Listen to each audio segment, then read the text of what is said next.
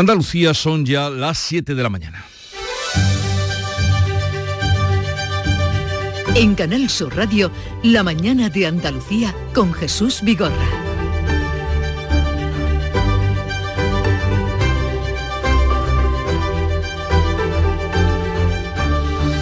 Buenos días queridos oyentes, es jueves 5 de octubre. Y Granada se convierte hoy en la capital de Europa al ser la sede de la cumbre de jefes de Estado y de Gobierno de la Unión Europea. Más de 5.000 agentes y militares velan por la seguridad. Si nos para, presentamos nuestro DNI, puesto que, hombre, tenemos que acceder a nuestra vivienda. Hoy pensaba coger coche, pues no lo he cogido porque no me urgía y ya está, pues lo dejamos para otro día. Esta tarde los Reyes de España presiden la recepción oficial en la Alhambra. La cumbre comienza con buen pie tras el acuerdo de los 27 para la inmigración, pero con las ausencias de los presidentes de Turquía y de Azerbaiyán. La asistencia de Zelensky seguirá en el aire hasta el último momento. La cumbre será la primera piedra de la nueva ampliación de la Unión Europea y así aparece en el borrador de la Declaración de Granada. El ministro del Interior, Grande Marlasca, destaca que la cumbre comienza con buen pie tras el acuerdo de este miércoles para desbloquear el pacto sobre la emigración. Imprescindible porque hace más Europa, eh, sin duda alguna, y nos va a ayudar en abordar mucho mejor el fenómeno migratorio. Otra noticia del día es que España organizará el Mundial de Fútbol de 2030, el del centenario, con Portugal y Marruecos. Se desarrollará en seis países y tres continentes, ya que con motivo de los 100 años del primer Mundial, el de Uruguay, se disputarán varios encuentros en Uruguay, Argentina y Paraguay. La Federación Española confía en acoger el 50% de los partidos. Andalucía aspira a ser sede oficial con los estadios de La Cartuja en Sevilla y La Rosaleda en Málaga. El consejero de Deportes de la Junta, Arturo Bernal, ha respaldado dado la candidatura de los estadios andaluces en el pelotazo anoche. Somos la región que en términos absolutos y relativos también aportamos el mayor número de aficionados a este deporte. Yo realmente espero que, que la Federación Española en este caso respalde la propuesta y que FIFA final la, la, la, tienda. El debate de investidura de Pedro Sánchez se retrasará hasta noviembre. El candidato socialista y la líder de Sumar, Yolanda Díaz, se han dado un mes de plazo para negociar el acuerdo de un nuevo gobierno de coalición, aunque están de acuerdo en la amnistía a los independentistas. El partido de Puigdemont clave para el futuro de Sánchez, va a consultar, eso anuncia, a sus bases sobre la investidura. Y Salud implantará la teleconsulta en atención primaria antes de final de año. La consejera Catalina García explicaba en estos micrófonos ayer que el paciente será atendido por videoconferencia por su médico o por cualquier otro para reducir así los tiempos de espera. La teleconsulta nos va a permitir mayor accesibilidad en atención primaria porque además no va a ser eh, estrictamente con su médico de familia, es decir, yo pido mi cita con mi médico de familia y si no tiene posibilidad de hacer, darme esa consulta, me la va a dar otro médico. En cuanto al tiempo, persiste el calor, hay incluso algún grado más hoy en Córdoba 36, también en Sevilla y 27 en Málaga. Vientos flojos y variables en general y de levante en Cádiz y en el litoral mediterráneo y a las 8 de la tarde Meteorología activará el aviso amarillo por fenómenos costeros en el estrecho. Pero vamos a conocer ahora con más detalle cómo viene el día en Cádiz. Salud, Botaro. 22 grados tenemos a esta hora, llegaremos a los 29, otro día de calor y de nubes y claros. Campo de Gibraltar, Ángeles Carreras. Bueno, pues aquí tenemos 19 grados, se espera una máxima de 24 en el cielo, intervalos nubosos. ¿Qué se espera en Jerez, Pablo Cosano? Hasta 34 grados en la campiña, 19 marca el termómetro a esta hora, cielo limpio. Por Huelva, María José Marín. Aquí tenemos 21 grados, vamos a alcanzar una máxima de 36 cielos despejados. ¿Cómo amanece Córdoba, Miguel Vallecillo? Despejado y con casi 20, hoy la máxima 36 y con sol. En Sevilla, Antonio Catoni. En Sevilla, buenos días, tenemos 19 grados y vamos a llegar a los 36 de máxima. ¿Cómo amanece Málaga, Alicia Pérez? Pues amanece con pocas nubes, tenemos 19 grados ahora, llegaremos a los 28. ¿Y Jaén, Susana Aguilar? Pues amanecemos con 19 grados, cielos despejados, pero vamos a llegar a los 34 en la capital a lo largo del día. Sepamos ahora de Granada, la ciudad tomada, Noemí Fernández. ¿Qué tal? Buenos días. Pues amanecemos en Granada con los cielos despejados, 16 grados a esta hora. Hoy la máxima llegará a los 34 en la capital. Uh, alto, alto. Sí, calor, calor. ya verán los mandatarios y todo el personal que viene de, de Europa. Eh, vamos a Almería, María Jesús Recio. Tenemos una temperatura a esta hora de 21 grados, subiremos hasta los 30 de máxima hoy jueves, el cielo sin nubes.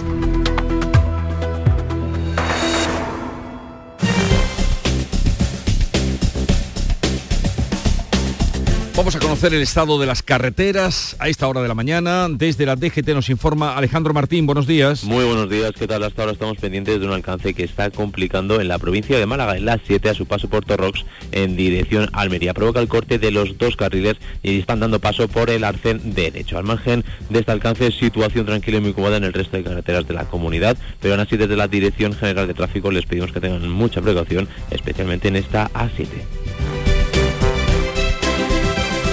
Son las 7, 6 minutos de la mañana. Algo está cambiando cuando sustituimos las ventanas antiguas por nuevas ventanas aislantes. Algo está cambiando. Gracias a muchos pequeños cambios, como rehabilitar energéticamente la fachada de tu edificio, tener electrodomésticos eficientes, ahorrar en climatización, llenar el lavavajillas o usar bombillas LED, estamos transformando la energía de todo un país. Por ti y por todos, únete al cambio. Entra en algoestacambiando.es infórmate. IDAE, Gobierno de España. Aquadeus, ahora más cerca de ti, procedente del manantial Sierra Nevada, un agua excepcional en sabor, de mineralización débil que nace en tu región. Aquadeus Sierra Nevada es ideal para hidratar a toda la familia y no olvides tirar tu botella al contenedor amarillo. Aquadeus, fuente de vida, ahora también en Andalucía. En Canal Sur Radio, la mañana de Andalucía con Jesús Bigorra. Noticias. Vamos a contarles la actualidad de este día que pasa indudablemente por la ciudad de Granada, que se convierte este jueves y viernes en la capital de Europa. Hoy comienza la reunión de la Comunidad Política Europea y mañana el Consejo de la Unión Europea. Se trata de la cumbre central de la presidencia española de turno. Manuel Pérez Alcázar. Granada está blindada por 5.000 agentes y áreas de movilidad restringida. El ejército controla los alrededores de la Alhambra, donde esta tarde los reyes presidirán la recepción oficial, la foto de familia, la cena de gala y un espectáculo flamenco con Marina Heredia.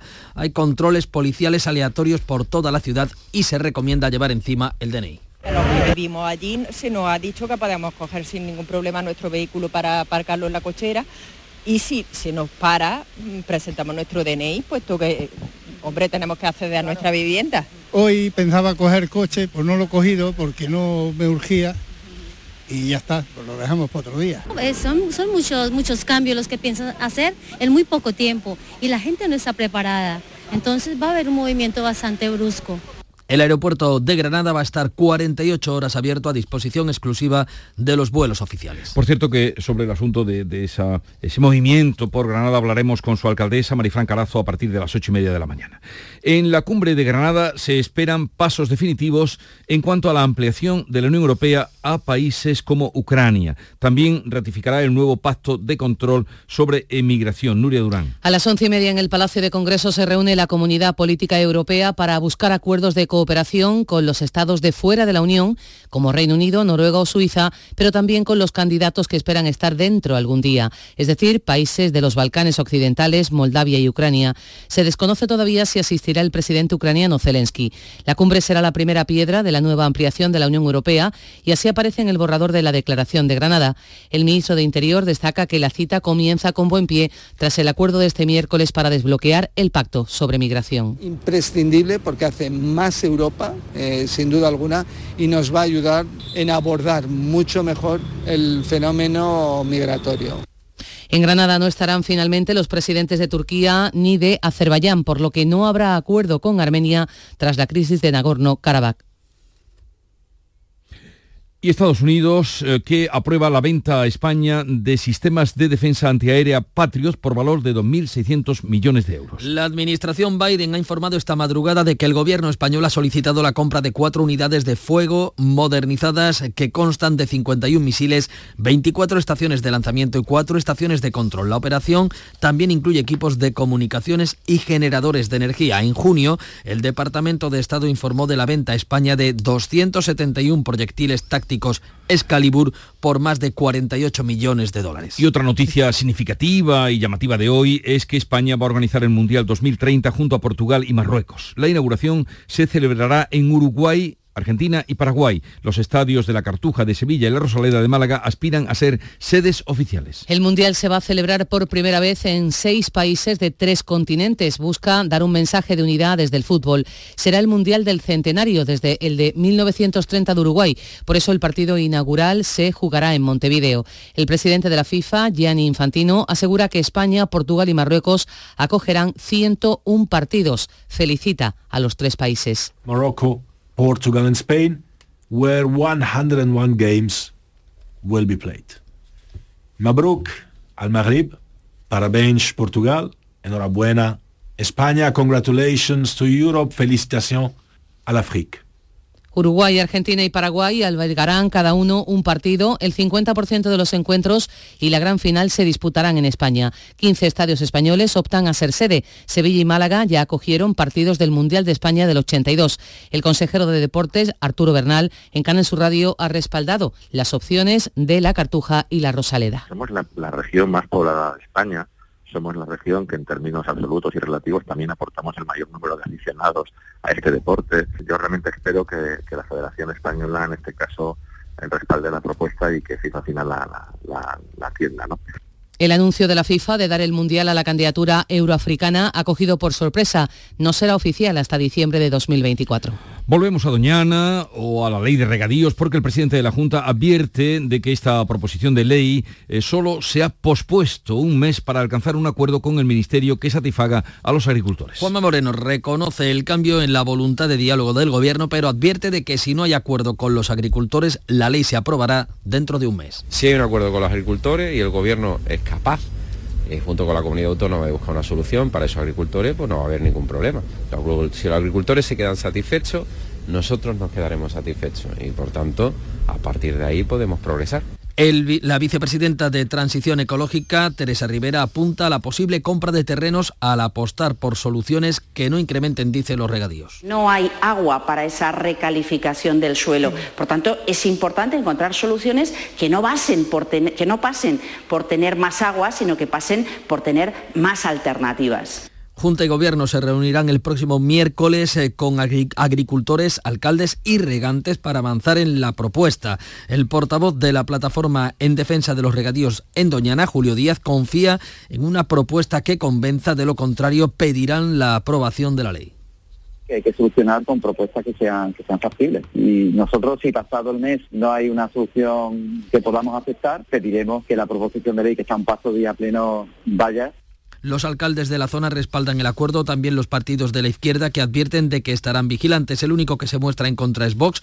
el otro proponente junto al PP de la ley de regadíos, que critica el acercamiento de la Junta con el gobierno de Pedro Sánchez. La Junta y la patronal Interfresa buscan que la Unión Europea reconozca la excelencia de la fresa de Huelva con un distintivo de calidad que la diferencia. La indicación geográfica permite proteger el cultivo. Surge tras la campaña de boicot de algunas empresas alemanas de la que se hicieron eco varios ministros. La consejera de Agricultura, Carmen Crespo, presentaba la iniciativa en la Feria Internacional de Frutas y Hortalizas de Madrid la indicación geográfica protegida, que nosotros queremos dar una figura de calidad a la fresa y frutos rojos de Huelva, que se puede certificar. En Fruit Attraction, las organizaciones de productores de Almería, Coespal, el grupo de cooperativas Única y Cajamar han firmado un convenio de colaboración para impulsar las exportaciones. Andalucía exportó frutas y hortalizas por valor de casi 5.000 millones de euros hasta el pasado mes de julio. Andalucía contribuirá en la lucha contra el cambio climático y el desarrollo del hidrógeno verde y los combustibles neutros en la Unión Europea. El presidente de la Junta ha firmado un acuerdo con el presidente del Estado Federado de Baden-Württemberg de Alemania para cooperar desde el ámbito institucional, científico y empresarial con esos fines. El mandatario alemán ha dicho que con este acuerdo Andalucía y Baden-Württemberg se unen para construir una economía del hidrógeno europea. Antes de que finalice este año, los andaluces podrán optar a la consulta del médico de primaria por videoconferencia para así aliviar las listas de espera. Salud va a implantar el servicio antes del próximo mes de diciembre. La consejera Catalina García ha explicado en estos micrófonos que eso va a reducir los tiempos de espera porque permitirá que nos atienda nuestro médico de primaria o cualquier otro en el menor tiempo posible. La teleconsulta nos va a permitir mayor accesibilidad en atención primaria porque además no va a ser eh, estrictamente con su médico de familia. Es decir, yo pido mi cita con mi médico de familia y si no tiene posibilidad de hacer, darme esa consulta, me la va a dar otro médico. La derivación de pruebas diagnósticas y cirugías a la sanidad privada comenzará en enero con el empeño de cumplir el plazo de espera de 20 días fijado en la ley, en aquellos casos que no pueda atender la sanidad pública por la falta de profesionales. El debate de investidura de Pedro Sánchez tendrá que esperar hasta el mes de noviembre. Sánchez y Yolanda Díaz se han dado un mes para cerrar un acuerdo de gobierno y Puigdemont consultará a sus bases si bloquea o no la investidura. Las diferencias entre PSOE y Sumar no están en la amnistía, sino en las concesiones en política laboral y social que exige Yolanda Díaz, que quiere anotarse logros del próximo gobierno, como pueden ser la subida del salario mínimo o las políticas de vivienda. Nacho Álvarez, portavoz económico de Sumar, insta a sellar el acuerdo este mes. Un acuerdo que revite un gobierno de coalición, pero no vale cualquier gobierno. No podemos conformarnos con legislar al ralentí. Tiene que ser un gobierno que no se conforme con lo ya hecho en la legislatura anterior, sino que siga avanzando en materia de derechos sociales y laborales. Es ahí donde tenemos hoy diferencias. Pese a que PSOE y Sumar han reprochado a Feijó que haya hecho perder un mes con su investidura, ahora se marcan un mes de plazo para negociar la investidura de Pedro Sánchez, aunque la portavoz socialista Pilar Alegría habla de acelerar los plazos. La próxima semana vamos a continuar con esas reuniones, eh, permítame la expresión, apurando al máximo las agendas de todos. Queremos, por tanto, eh, eh, acelerar todo lo que se pueda esos contactos y esos encuentros. El presidente del PP, Núñez Feijó, urge a la presidenta del Congreso a que dicte ya una fecha para el debate de investidura de Sánchez. Y me explicó que tenía que ser hasta el 26 de septiembre por... eh, es más, me dijo, he hablado con Moncloa. Y ahora resulta que no hay plazo. Oiga, hoy debe de dar el plazo. Otro veterano socialista alza la voz contra la amnistía. El expresidente de Extremadura, Juan Carlos Rodríguez Ibarra, considera que vulnera la Constitución. La dirección del PSOE ha criticado que haga esta comparación. ¿Cómo se puede soportar que alguien viole a 40 millones de españoles? Porque quien viola la Constitución está violándome a mí. Pedro Sánchez se reunirá desde la próxima semana con todos los grupos políticos, menos con Vox. Ha creado un equipo negociador en el que están tres ministros en funciones, la propia Pilar Alegría, María Jesús Montero y Félix Bolaños, además del secretario de organización, Óscar Puente, el que fue encargado de dar la réplica en la investidura de Feijóo. El juez de la Audiencia Nacional, Santiago Pedraz, acuerda la busca y detención del dirigente de ETA, Javier García Gastelu, alias Chapote, y de otros tres etarras por el asesinato del magistrado del Tribunal Supremo, Francisco Querol. Esos otros tres etarras son Ainhoa Mújica, Juan Antonio Olarra y el que fue integrante de la banda Juan Luis Rubenat, acusados del asesinato con coche bomba en octubre de 2000 del juez Francisco Querol. Da cumplimiento a la euroorden emitida para que los investigados puedan ser escuchados en sede judicial. El obispado de Málaga desmiente la información que ha circulado sobre la detención de un sacerdote de la diócesis por acosar a una mujer que lo denunció por acoso. El comunicado del obispado malagueño asegura que el párroco de Canillas de Aceitunos, Sedella y Salares, Roberto Bocanegra, esté detenido. Afirma que tanto el sacerdote como la señora que lo acusa se denunciaron mutuamente por acoso, pero solo le impusieron a él la orden de alejamiento que, según su abogado, no ha incumplido. El obispado dice que conocía las desavenencias entre ambas personas, pero no podía intervenir al tratarse de cuestiones personales entre dos mayores de edad. Además, desconocía la existencia de la orden de alejamiento. Canal Sur ha podido confirmar que tanto el cura como la mujer convivieron durante un tiempo en una casa parroquial junto a otras personas. Desmantelada en el campo de Gibraltar una organización de explotación sexual de mujeres de origen colombiano. Se ha liberado a 20 mujeres, han sido liberadas 20 mujeres que vivían en situación de esclavitud y a las que la organización obligaba a consumir la droga que ellos mismos producían, tusi o cocaína rosa. También ellas se la vendían a los clientes, como explica Carlos Fernández, inspector jefe de la policía. Todos los beneficios que, que conseguía esta organización derivados de la explotación sexual así como de la, de la, de la venta de la cocaína, todo quedará al final en manos de la, de la propia organización. En esta operación TUSI han sido 21 las detenciones. Por cierto que septiembre se va a cerrar, eh, se cerró como el mes con más víctimas de violencia machista de la historia. Son ya 50 las mujeres que han sido asesinadas durante lo que llevamos de año. El Ayuntamiento de Murcia aparta cautelarmente a los funcionarios que no precintaron la sala teatre en cuyo incendio han muerto, como saben, 13 personas. Correspondía a la inspección mantener cerrada la discoteca, pero no ejecutó la orden. La Concejalía de Urbanismo emitió en enero de 2022 la orden de cese de actividad a la inspección que aseguró que la discoteca aportó la documentación técnica requerida. Pero mientras no hay licencia, hay que esperar, según el experto en seguridad José Luis Gómez Calvo. Si no hay licencia, hay que esperar. Y desde luego hay una cosa muy clara. Sin licencia y sabiendo que no está, y sabiendo que incluso se ha dado la, instrucción o la orden de que eh, hay que clausurar ese local, es inconcebible que ese local no estuviera precintado y que además conociéndolo como lo conocía la Administración a través de la policía local, eso se permita. Y también damos cuenta de que el calor ha reactivado el incendio que calcinó en Tenerife 15.000 hectáreas en agosto y que aún no se ha extinguido. Incluso se ha pedido ahora la ayuda de la UME para tratar de controlarlo. Son las 7.20 minutos de la mañana. En un momento vamos a la revista de prensa. La mañana de Andalucía. El flexo de Paco Reyero sigue brillando. Y esta temporada más. Si ya nos venías escuchando en Canal Sur Radio, esta temporada seguimos contigo también de lunes a jueves a las 12 de la noche en Radio Andalucía Información. Con el análisis y las entrevistas más singulares del mundo de la cultura. Entonces yo, mi sección esta, la voy a hablar de calambrazos. Desde el lado más íntimo y personal. Con un estilo casi artesanal. El flexo es un faro en un mar de incertidumbres. El flexo de Paco Reyer. Esta temporada de lunes a jueves a las 12 de la noche en Radio Andalucía Información.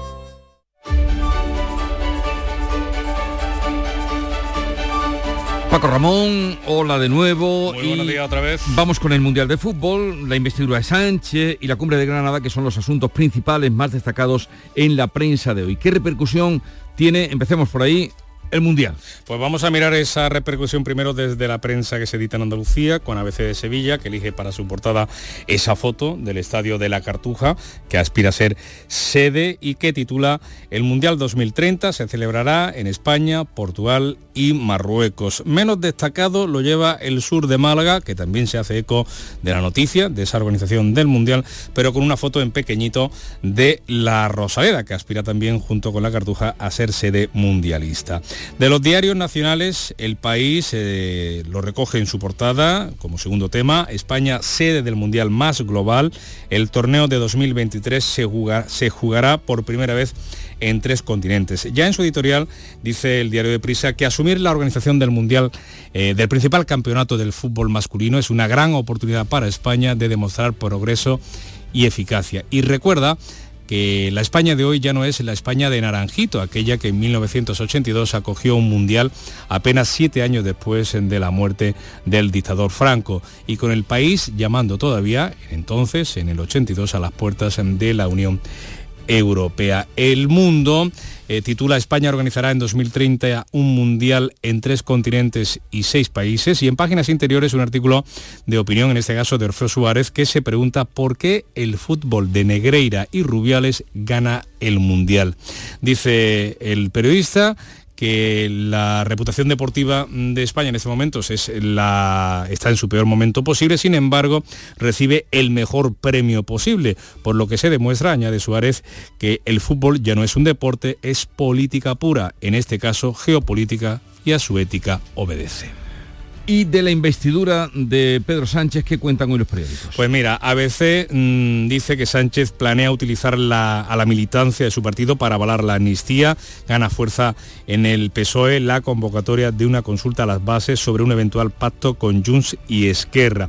Primero el acuerdo dice, luego el partido. En la edición nacional del periódico, la fotografía es para Sánchez e Illa, el que fuera ministro de Sanidad, líder del PSC, que desbanca a Díaz, a la vicepresidenta, líder de Sumar, como interlocutor con el independentismo. También recoge este diario que Puigdemont mete en escena a su Consell de la República para que se posicione sobre la investidura. En el editorial de ABC, Los anómalos socios de Sánchez es el título elegido y añade que en apenas unas horas eh, los compañeros de viaje del PSOE en una eventual investidura están exhibiendo sin pudor, dice ABC, una falta de compromiso con las más elementales formas de democracia. En el país leemos la siguiente información. 22 sentencias del Constitucional permiten encajar una amnistía. Los fallos del Tribunal de Garantías, dice el diario de Prisa, y más de una treintena de tratados internacionales han reconocido la validez de esa medida de gracia. Sin embargo, en páginas de opinión hay un artículo contrario a esa amnistía de Daniel Gascón, que escribe que con los indultos el Estado perdonó a los líderes separatistas condenados por los hechos de 2017, mientras que con esta medida es el Estado el que les pide perdón. Leemos en el mundo que una de las consecuencias de aquel proceso, del 1ON, de ese referéndum ilegal, que las grandes empresas no tienen eh, previsto volver a Cataluña. Banco Sabadell, por ejemplo, sostiene que no está sobre la mesa y CaixaBank que su vocación es seguir en Valencia. Ya en el editorial El Mundo dice que la amnistía reactiva la inseguridad jurídica del proceso y cuenta con esas grandes empresas y cuenta cómo esas grandes empresas se resisten a volver a Cataluña. Y otro tema importante y principal hoy es el de la cumbre de Granada. ¿Qué has encontrado? ¿Qué avanza la prensa? Pues mira, vamos a ver la portada de los periódicos eh, de Granada. El Granada hoy dice Granada capital de Europa. Acuden a las dos cumbres en medio centenar de jefes de Estado y de Gobierno, a pesar de las últimas bajas o las bajas de última hora, como el presidente de Turquía o el de Azerbaiyán. La ciudad está desde la medianoche pasada en fase crítica de seguridad. Fase crítica de seguridad. Dice Ideal de Granada que en la ciudad se decide el futuro de Europa, eh, hace también alusión a ese despliegue, el aeropuerto operará por primera vez en 24, por primera vez 24 horas seguidas, no para los ciudadanos, sino para los jefes de Estado y de Gobierno. Hay 10.000 acreditados a la cumbre. Y hay una interesante carta abierta al presidente del Gobierno de Gerardo Cuerva, que es el presidente de los empresarios granadinos y presidente de, de Cepime, de las pequeñas y medianas empresas de toda España, y le recuerda a Pedro Sánchez, eh, de camino a esa investidura, que a pesar de ser una de las mejores ciudades de Europa, uno de los principales destinos turísticos para millones de ciudadanos, Granada sufre un déficit de conexiones crónico, y añado yo, a las pruebas nos remitimos, ¿verdad? Y, además son los días últimos, estos previos, cómo están funcionando las conexiones. No quiero dejar sin cerrar este apartado de la Cumbre de Granada con un interesante artículo de Luc Van Middelaar, que es un profesor, cofundador del Instituto de Geopolítica de Bruselas, teórico político, lo escribe en el país acerca de esta Cumbre de Granada, que versa sobre la ampliación de la Unión Europea necesaria pero imposible. Dice este profesor que la Cumbre de Granada cobra extrema relevancia ya que formalmente marcará el comienzo de ese debate al más alto nivel gubernamental en la Unión Europea y que Pedro Sánchez tendrá un papel crucial como anfitrión. Se reúnen en la Alhambra, en plena frontera suroeste de Europa y casi enfrente del norte de África. La migración proveniente de Túnez, así como de otros lugares, será, por supuesto, parte de esa agenda. Pero los debates estratégicos necesariamente tendrán que mirar al este, hacia Ucrania y Rumanía y Rusia, perdón. La ampliación de la Unión Europea forma parte de la respuesta geopolítica a la guerra. Vamos ahora a la información deportiva. Está por aquí Nuria Caciño. Buenos días, Nuria. Hola, ¿qué tal? Muy buenos días. El Betis llegó su momento, salta hoy a escena en Europa. Segunda jornada de la fase de grupos de la Liga Europa, donde el Betis recibe a las 7 menos cuarto de la tarde a la Esparta de Praga. Las principales novedades en la convocatoria son Guardado y William Carballo, ya recuperados de sus respectivas dolencias. El que no llega a tiempo es Mar Bartra, que se lesionaba el pasado domingo ante el Valencia. Todo parece indicar, por tanto, que ante la ausencia de centrales, Pellegrini, el técnico verde y blanco, pondrá a Marroca en la línea defensiva. Tras caer en Glasgow frente al Rangers en el primer partido, será importante que el Betis sume hoy los tres puntos para seguir aspirando a esa primera plaza del grupo. También juega el Villarreal, que recibe al Ren a las 9 de la noche. Se cerraba ayer la segunda jornada de la Champions con las victorias del Barcelona y del Atlético de Madrid. Los colchoneros sufrieron para terminar ganando en el Metropolitano al Feyenoord por 3 a 2 y tampoco les resultó nada fácil el triunfo al Barça que solo fue capaz de marcar un gol en Oporto. Una vez que acabe esta noche la competición europea, comienza mañana una nueva jornada de liga en primera división con el Almería jugando en San Mamés ante el Atleti. Alberto Lasarte se volverá a sentar en el banquillo y la intención del club almeriense no es otra que la de dar a conocer el nombre del nuevo técnico una vez finalizado el encuentro. Y finaliza hoy la primera jornada de la Liga Femenina de Fútbol, la que en su día fue aplazada por la huelga de las jugadoras. A las 6 de la tarde el Sporting de Huelva visita el Levante Las Planas, un día después de la derrota del Granada que cayó por la mínima en Bilbao y la del Betis que salió goleado 5 a 1 con el Real Madrid. Victoria en cambio por goleada del Sevilla 5 a 1 ante el Granadilla Tenerife. Y los estadios de la Cartuja en Sevilla y de la Rosaleda en Málaga aspirantes a ser sedes españolas en el Mundial de 2030. Tras la aprobación por parte de la FIFA de la candidatura única compartida por España, Portugal y Marruecos para albergar el Mundial del 2030, además de esos tres partidos inaugurales en Uruguay, Argentina y Paraguay, el Estadio de la Cartuja en Sevilla y la Rosaleda en Málaga se perfilan como firmes aspirantes a acoger algunos de los encuentros de ese Mundial que por primera vez se va a disputar en tres continentes, en seis países que ya están clasificados, por cierto, para el Mundial por su condición de anfitriones. Mm, Nuria, ¿tú sabes quién, quién es Naranjito? Sí, hombre. Sí, sí, yo lo viví, ¿eh? ¿Cómo que lo viviste? hombre, lo viví. No creo. que sí, que sí. Ahí me aficioné al fútbol, precisamente. Hasta luego. Acaban de dar las siete y media de la mañana. En Canal Sur Radio, La mañana de Andalucía con Jesús Vigorra. Y a esta hora repasamos en titulares con Nuria Durán las noticias más destacadas que les estamos contando. Granada se convierte hoy en la capital de Europa. Más de 5.000 agentes y militares velan por la seguridad. Esta tarde los Reyes presiden la recepción oficial en la Alhambra. La cumbre comienza con buen pie tras el acuerdo de los 27 sobre inmigración, pero con las ausencias de los presidentes de Turquía y Azerbaiyán.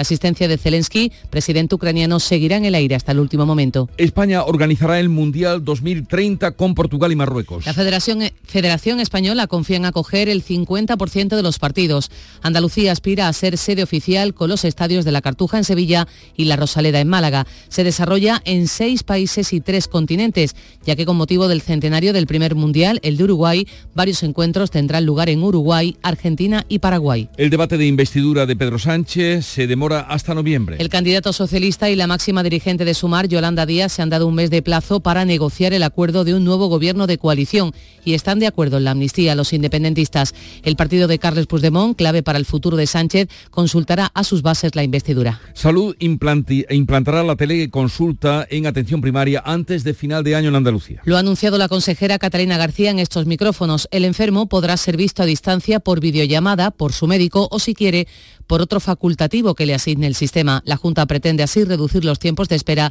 en los centros de salud. Los rodajes dejaron en Andalucía más de 140 millones de euros el año pasado. Andalucía como escenario acogió 1.406 producciones audiovisuales durante 2022. El impacto económico 141 millones de euros, un 19% más que el año anterior. Son datos de la Andalucía Film Commission. Y en cuanto al tiempo, no se hagan ilusiones porque... Persiste el calor.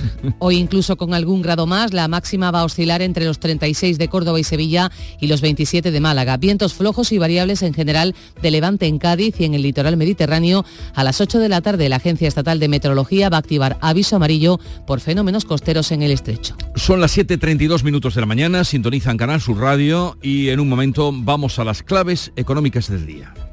Te ayudamos a darle la vuelta a tus ahorros.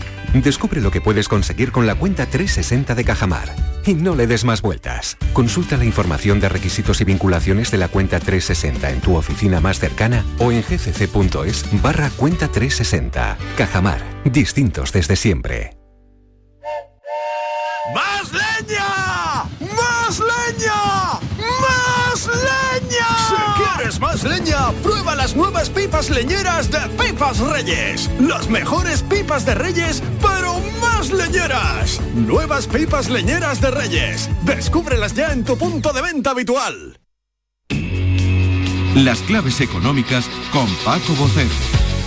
Paco, buenos días. Buenos días, Jesús. ¿Qué tal? ¿Cómo influirá el Mundial de Fútbol? ¿Cómo repercutirá en la economía española y por ende en la economía andaluza? No hace falta que me contestes ahora. Bien, me, me preparo el examen, llámame dentro de un rato. Oye, no digo porque acabamos de dar la mala noticia de la repercusión de los temas de los Sí, rodajes. sí, sí. Bueno, comenzamos como siempre por la actualidad económica. Bueno, pues mira, yo nos vamos a quedarnos hoy con el economista y con su mm, tema de apertura. Y es que se refiere el periódico económico a que la declaración conjunta, que es la de, que provoca mayor reducción en el IRPF, el impuesto de la renta, está en el aire.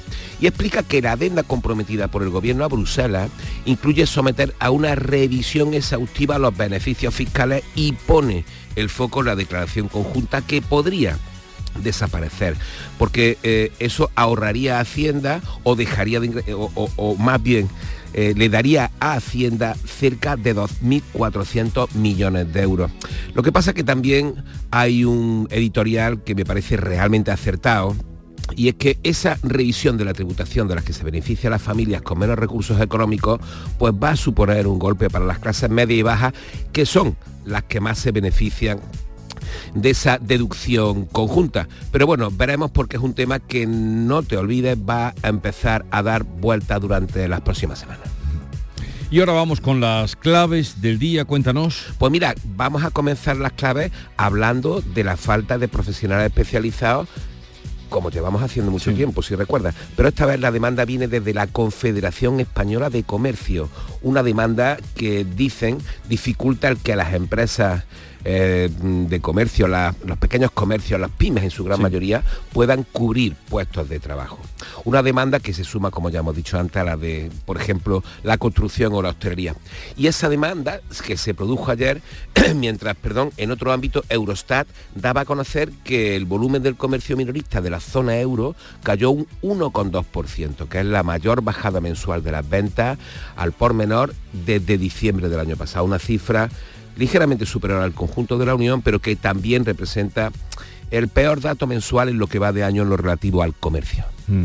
Pues parece que estos datos se alinean con la confianza del consumidor, ¿no? En efecto, así es Jesús, porque según el CIS, la confianza del consumidor, y hablamos de la confianza, de nuestra confianza en España, se desplomó 17 puntos en septiembre, un retroceso que supone la tercera mayor caída mensual de la serie histórica tras marzo de 2020, acuérdate la llegada de la pandemia, y marzo de 2022, el inicio de la guerra de Ucrania. Y este descenso pone fin a cuatro meses consecutivos de mejora, parece que estábamos en el verano. Se debe tanto, además, a la peor valoración que están haciendo los ciudadanos de la situación actual y a las menores expectativas de futuro. Pues sí, sí, es, un- es una bajada de la confianza importante esta que reseñas. Bueno, eh, iremos viendo cómo se va comportando este debilitamiento y qué sucede con la falta de profesionales para atender adecuadamente el comercio. ¿Qué más? Eh, pues mira, hablemos rápidamente de fondos europeos porque es una clave importante, un tema que nos parece como siempre tan complejo y sobre todo enrevesado. Bueno, pues la presidenta de la IREF, Cristina Herrero, dijo ayer, tras la ronda de contactos que está realizando con las comunidades autónomas para analizar la situación, que no se va tan mal en el grado de ejecución de los fondos. Fíjate, no se va tan mal en ese grado de ejecución, pero sí que tiene dudas sobre el efecto transformador del plan de recuperación por la selección de los proyectos a financiar. En otras palabras, que la señora Herrero dijo que cuando se habla de que la ejecución de los fondos va bien, en términos presupuestarios se puede aceptar, pero no es la eficiencia de vida de los fondos en términos de impacto en la economía real. En definitiva, que Cristina Herrero advierte que los fondos deben ser útiles y eficaces, que es para lo que son. Parece evidente, ¿no? Pues fíjate el por qué lo repite después de tres años desde que se anunció la concesión de los fondos. Ya. Y eh, de tu antigua o- Loyola, universidad con la que tú has tenido mucha relación y mantienes, nos ha salido, nos ha salido un dato esperanzador. Exactamente, nos vamos en clave andaluza, el estudio que eh, presentaron ayer en CEA y como siempre lo lleva, lo dirige Manuel Alejandro Cardenete. Eh, ayer las previsiones económicas de Loyola y CEA dejaron el crecimiento de la economía regional el 2,3% para este año y el 1,3% para 2004, prácticamente en la línea del conjunto del país. No son malos datos en absoluto. Esperemos que, que se cumplan y que así sea. Hasta mañana. eh, Hasta mañana. Que además tendremos clave musical como Eh, cada viernes. En efecto, hasta mañana. Porque mañana es viernes, no sé si ya habéis reparado. Paco. por supuesto que he reparado. Y yo creo, y yo, y, y miles y miles de andaluces, seguro. Vamos en un momento a eh, otras noticias de Andalucía que completan el panorama de hoy. Quiero compartir contigo en Canal Sur Radio el inicio de las mañanas de los fines de semana. Te espero en Días de Andalucía con toda la actualidad, música, literatura, ciencia, entrevistas, cine, flamenco. Los fines de semana puedes disfrutarlos de una forma muy especial en Días de Andalucía. Desde las 8 de la mañana en Canal Sur Radio con Carmen Rodríguez Garzón. Contigo somos más Canal Sur Radio. Contigo somos más Andalucía. La Junta Local de Seguridad se mm, reúne hoy en Algeciras, convocada por el alcalde. Va a permitir conocer de primera mano lo sucedido este fin de semana tras dos tiroteos en la barriada de La Bajadilla.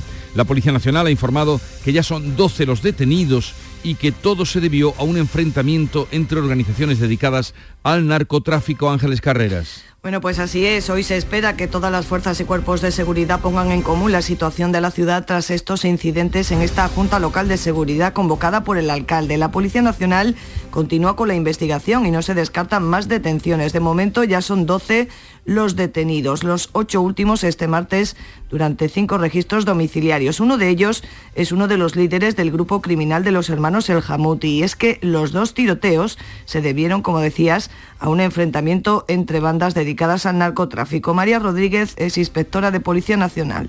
En principio la causa se mantiene secreta, con lo cual tampoco se pueden dar muchos detalles de lo, de lo ocurrido. Eh, la hipótesis que se mantiene por parte de esta instrucción es que todo responde a, una, a un enfrentamiento por intentar dominar lo que es la compraventa de sustancias estupefacientes en, esta, en este barrio de, de la Bajadilla.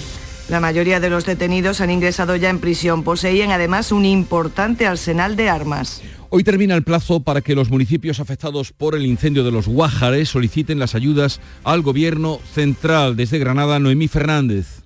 Bueno, pues eh, hay que recordar que ese incendio se declaró el 8 de septiembre del año 2022 y que arrasó más de 5.500 hectáreas. Esas ayudas están recogidas en el Boletín Oficial del Estado después del acuerdo del Consejo de Ministros que se refería a la declaración como zona afectada gravemente por una emergencia de protección civil. ¿Qué es lo que ocurre? Son dos millones y medio de euros para esas localidades, Albuñuelas, El Pinar, El Valle, Los Guájares, pero son como máximo del 50% del coste de la reparación de los daños que se produjeron y esos ayuntamientos ya han dicho que no tienen dinero para pagar la mitad de las obras. Así lo han trasladado a la subdelegación del Gobierno pidiendo que se modifiquen esas condiciones. Dicen que pueden aportar como mucho el 5 o 10% del total invertido, así que esas ayudas podrían quedar desiertas. Huelva es la primera provincia andaluza en estrenar el programa de permuta de suelo por viviendas impulsado por la Junta con 48 nuevas viviendas de protección oficial en el barrio de la Pescadería. María José Marín. El objetivo principal de este programa es facilitar el acceso de jóvenes y de familias con escasos recursos a una vivienda. Así lo ha recalcado en su visita a esta nueva promoción de viviendas el presidente andaluz Juanma Moreno. Lo que hacemos es le facilitamos el suelo desde la Junta de Andalucía a los propios promotores para que construyan viviendas de protección oficial que son asequibles y además en este caso de Huelva obtenemos nueve de los 48 pisos construidos tanto con sus garajes y sus trasteros por el mismo valor del terreno dado en este caso a la promoción. Bajo esta fórmula se están construyendo otras 60 viviendas en Córdoba. En la provincia de Córdoba, las primeras estimaciones de las cooperativas auguran una cosecha de aceituna corta. La calidad de las aceitunas va a depender de lo que llueva a corto plazo. Miguel Vallecillo. Según las previsiones, apenas se van a alcanzar las 750.000 toneladas en la producción nacional, una bajada que se va a notar también en el campo cordobés y andaluz. De la lluvia de las próximas semanas va a depender mucho la cosecha porque marcarán, marcarán la maduración del fruto y su rendimiento graso. Recordamos que el año pasado la escasez de lluvia hizo precisamente que el rendimiento del fruto se desplomase y mañana podría conocerse el aforamiento que se hace cada año, cada temporada, para saber la cantidad de aceituna y de aceite que va a haber este año. El Colegio de Economistas de Málaga ve difícil viabilidad para los aguacates y mangos de la comarca malagueña de la Xerquía. El pantano de esa zona, la Viñuela, está al 8% de su capacidad. Urge una adaptación de las modalidades de cultivos en la provincia de Málaga a los recursos hídricos disponibles a fin de mitigar el efecto de las sequías. Alicia Pérez. Pues el Colegio de Economistas que dice que la viabilidad de los subtropicales ha quedado en entredicho en un corto plazo de tiempo. Fíjate que este año se prevé que haya un 85% menos de producción de mango y un 60% menos de aguacate. Todo eso en la sarquía piden a las administraciones mayor planificación hídrica y a los agricultores que se adapten los cultivos a la sequía. Manuel Méndez de Castro es el decano de este Colegio de Economistas de Málaga. Eh, hay que estudiar con criterio los planes de inversiones, sobre todo, por ejemplo, las desaladoras, que parece que es lo, más inmediato en el corto plazo, pero también hay que invertir en investigación, tanto para reducir el coste del agua desalada como buscar nuevos métodos que permitan un reciclado y aprovechamiento mucho más efectivo y racional. Y ojo, dicen que las desaladoras sí pueden ser una solución, pero que desalinizar es caro y habrá que pagarlo. La Catedral de Almería cumple 500 años y con tal motivo el nuncio del Papa en España celebró anoche la ceremonia de apertura del año jubilar, inicio de un ciclo de actividades litúrgicas y culturales. María Jesús Recio. Este miércoles San Francisco de Asís pasará la historia de Almería eh, por la apertura de la Puerta Santa, iniciando así el año jubilar concedido por el Vaticano para conmemorar ese quinto centenario. A las 8 de la tarde, con su báculo, el nuncio de la Santa Sede, Bernardito Azuza, golpeaba la puerta tres veces completando el ritual simbólico por el que se abre el Año Santo en la Catedral de Almería. El deán de la Catedral, Juan José Martínez, daba este mensaje. Se convierte en un lugar de encuentro de hombres de todas las culturas que habitan esta tierra de Almería y que tendremos la oportunidad de eh, reencontrarnos, de reflexionar y de proyectar un futuro común. En el interior una auténtica multitud esperó para vivir la misa de apertura con incluso pantallas.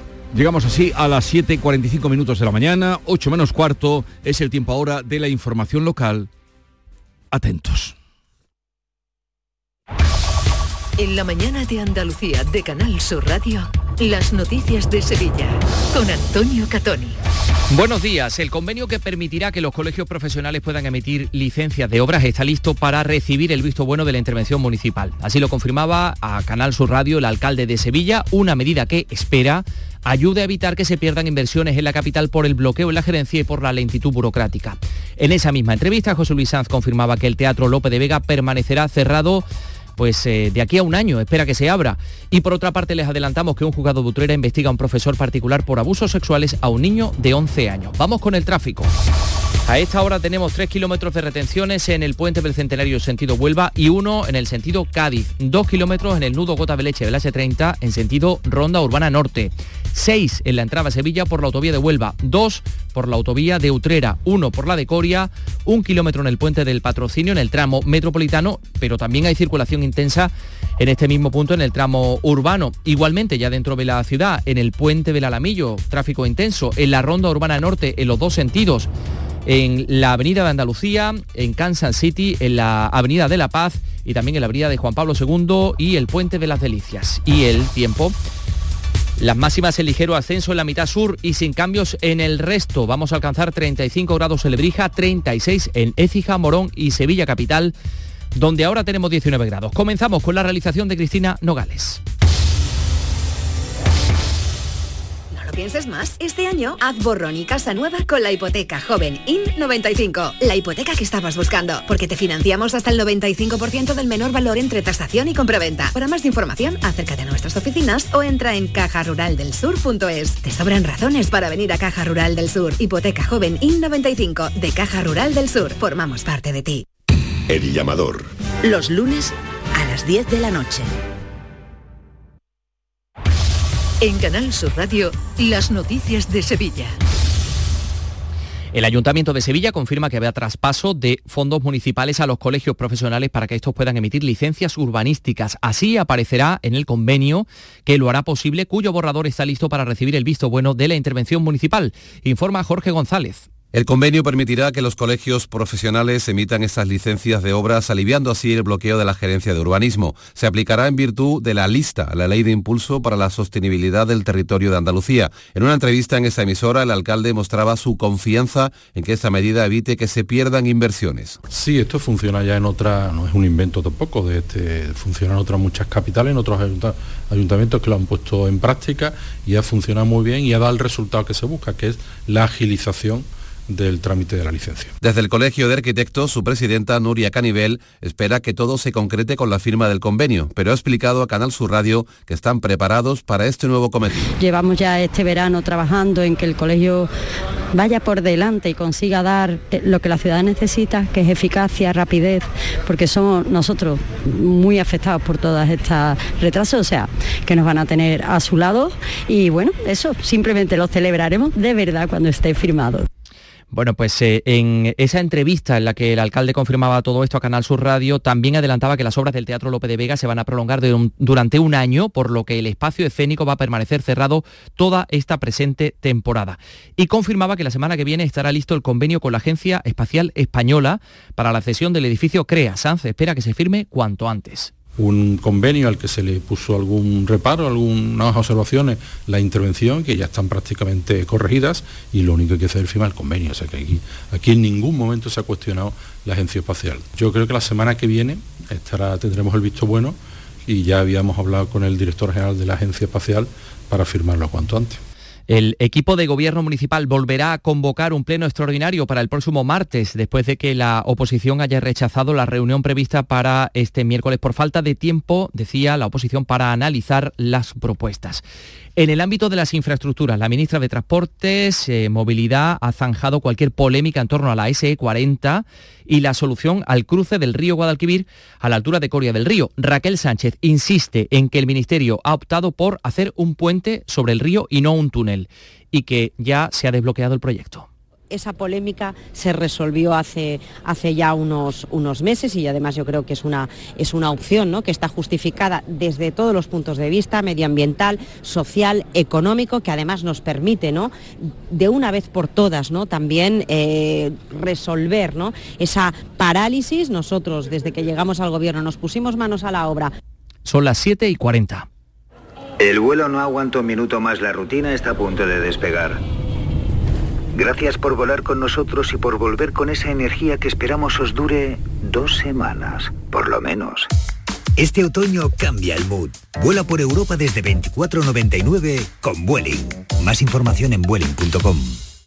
Tu SAM cada día te lo pone más fácil. Recarga tus tarjetas por internet. Aprovecha la promoción y descubre el 3x2 de tu SAM. Para recargas de tarjetas multiviaje con o sin transbordo, pagas 10 euros y recargas 15. Consulta las condiciones de la promoción en tusam.es. Tu SAM, Ayuntamiento de Sevilla. ¿Cuántos equipos de fútbol de primera hay en la capital de la República Checa? Está el Slavia, el Dukla, el Bohemians pero el mejor equipo, sin duda, es el Sparta. Y este jueves, el Betis quiere merendarse a los checos en el Villamarín. Síguenos desde las seis y media de la tarde en la gran jugada de Canal Sur Radio, Sevilla y Radio Andalucía Información. Y también en nuestra aplicación móvil y en nuestra web con Javier Pardo. Contigo somos más Canal Sur Radio. Contigo somos más Andalucía. Son las 7 y 51. 7 y 51. Bueno, pues vamos con los deportes. Con este titular, el Estadio de la Cartuja se postula como sede de alguno de los partidos del Mundial que se va a celebrar en España, Portugal y Marruecos en 2030. Y en lo deportivo, hoy pendientes del Betis Esparta de Praga, de la Liga Europa. Antonio Camaño, buenos días. Hola, ¿qué tal? Muy buenos días. Debuta el Betis en Europa en casa en su competición en la Europa y ante el Esparta de Praga con la necesidad de conseguir los tres puntos después de la derrota ante el Rangers de hace dos semanas. Con muchos problemas, ya que el equipo de Pellegrini no va a poder contar con Bartra, baja confirmada por su propio entrenador, que tendrá que improvisar un acompañante para Petzela. Y en el Sevilla continúa el enfado brutal del conjunto hispalense con Orsato muchas horas después del partido ante el PSV. Y es que desde el Sevilla no entiende los errores continuados del colegiado italiano en un partido trascendental para el equipo de Mendilibar. Aún así, hay que olvidarlo cuanto antes, centrarse en el partido del próximo sábado en casa ante el Rayo Vallecano. Las noticias de Sevilla. Canal Sur Radio. Un juzgado de Utrera investiga a un profesor particular por abusos sexuales a un niño de 11 años. El hombre tiene antecedentes similares y no puede ejercer actividad alguna relacionada con menores. Las clases se impartían de lunes a jueves. El viernes el profesor lo invitaba a ver películas en su casa sin que los padres supieran que iba solo hasta que comenzó a negarse. Y descubrieron un mensaje de WhatsApp en el que el hombre obligaba al niño a sentarse encima para ver la película. El abogado de la familia, Germán Grima, asegura que la denuncia es por tocamientos, pero está pendiente de un informe psicológico. Ahora mismo lo que estamos es intentando de, poder con, el equipo psicosocial y demás que le pueda sacar al menor pues, toda la información posible. Los pocos que le trasladó es lo que sabemos que hubo tocamiento y demás, pero no sabemos el alcance. Y eso es lo que los padres lo que quieren averiguar de hasta dónde, hasta dónde ha llegado este señor. La Fundación FAISEM para la Integración Social de Personas con Enfermedad Mental ya cuenta con un nuevo centro de día, Barriada Pedro Salvador, y se ha presentado la sexta edición del Festival de Cortos y Salud Mental Superando Barreras, que se va a celebrar entre los días 17 y 19 de este mes en Nervión Plaza. Matilde Forteza, presidenta de ASAENES, de la asociación que organiza, cuenta que su objetivo es sensibilizar el cine mm, siempre ha contado historias y la salud mental tiene muchas historias para contar, que lo que debemos hacer es normalizar la situación de todas las personas, porque como dice la, la Organización Mundial de la Salud, no hay salud sin salud mental. La Semana Mundial del Espacio trae a Sevilla hasta el 10 de octubre 40 actividades, un 50% más que el año pasado, en la eh, pasada edición. Exposiciones, jornadas divulgativas, encuentros empresariales o actividades educativas. Y hoy comienza el Hey Forum Sevilla, con dos sedes, el Real Alcázar y el Consulado de Portugal. Una cita que se centra en eh, pues hablar de cómo se transforman las ciudades a través de la cultura. Va a haber 10 eventos sobre literatura, arquitectura, medio ambiente y Sheila Kremaski, que es la directora del Hey Forum de Sevilla, pone como ejemplo la exposición del 29 que fue pensada por genios, porque mira, se cambió el plano de la ciudad, se cambió la imagen de la ciudad y se hizo de una forma estética extraordinaria. Es una ciudad que tiene una historia de haber transformado la ciudad a través de un hecho cultural como es una exhibición y eso es de lo que queremos hablar. Hoy el periodista y escritor Arturo Pérez Reverte recibe el premio Embajador de Sevilla y Zarzuela en el Espacio Turina. La Corte del Faraón Escuchas La mañana de Andalucía con Jesús Vigorra, Canal Sur Radio. Aquadeus, el agua mineral natural de Sierra Nevada, patrocinador de la Federación Andaluza de Triatlón, les ofrece la información deportiva.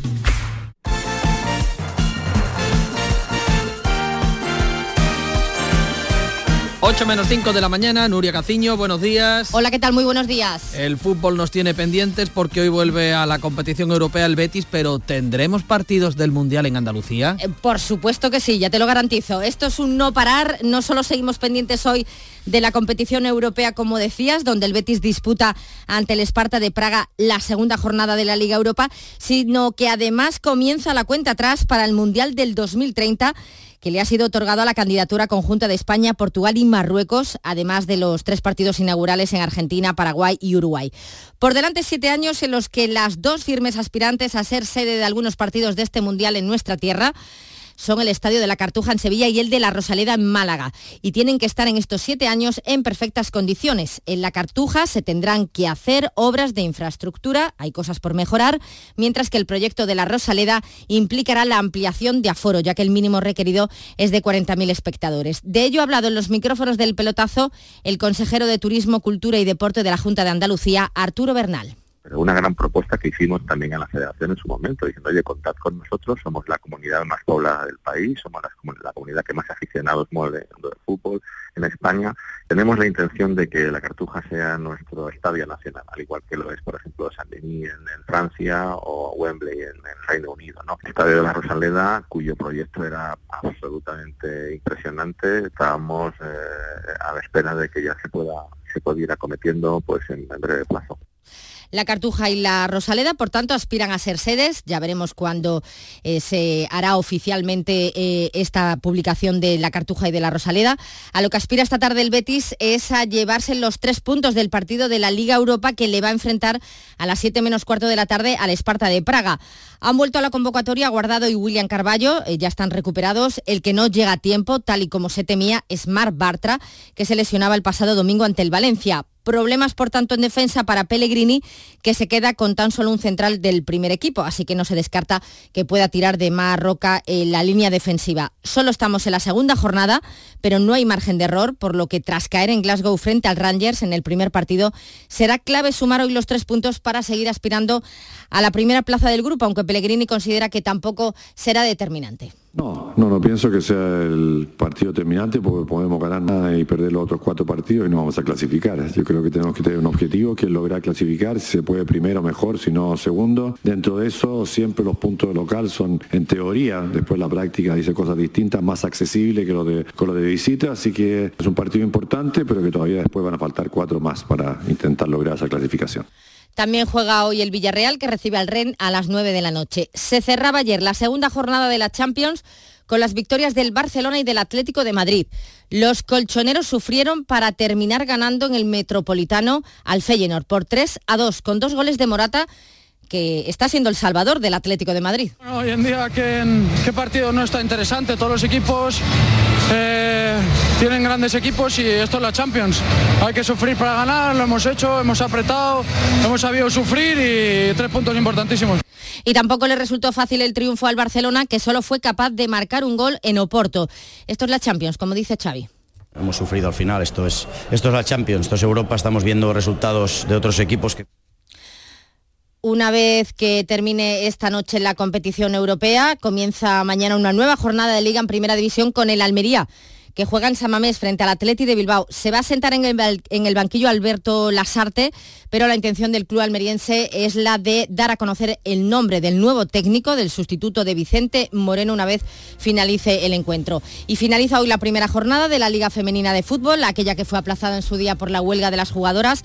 A las 6 de la tarde el Sporting de Huelva visita el Levante Las Planas. Ayer cayeron Granada y Betis y en cambio ganó el Sevilla.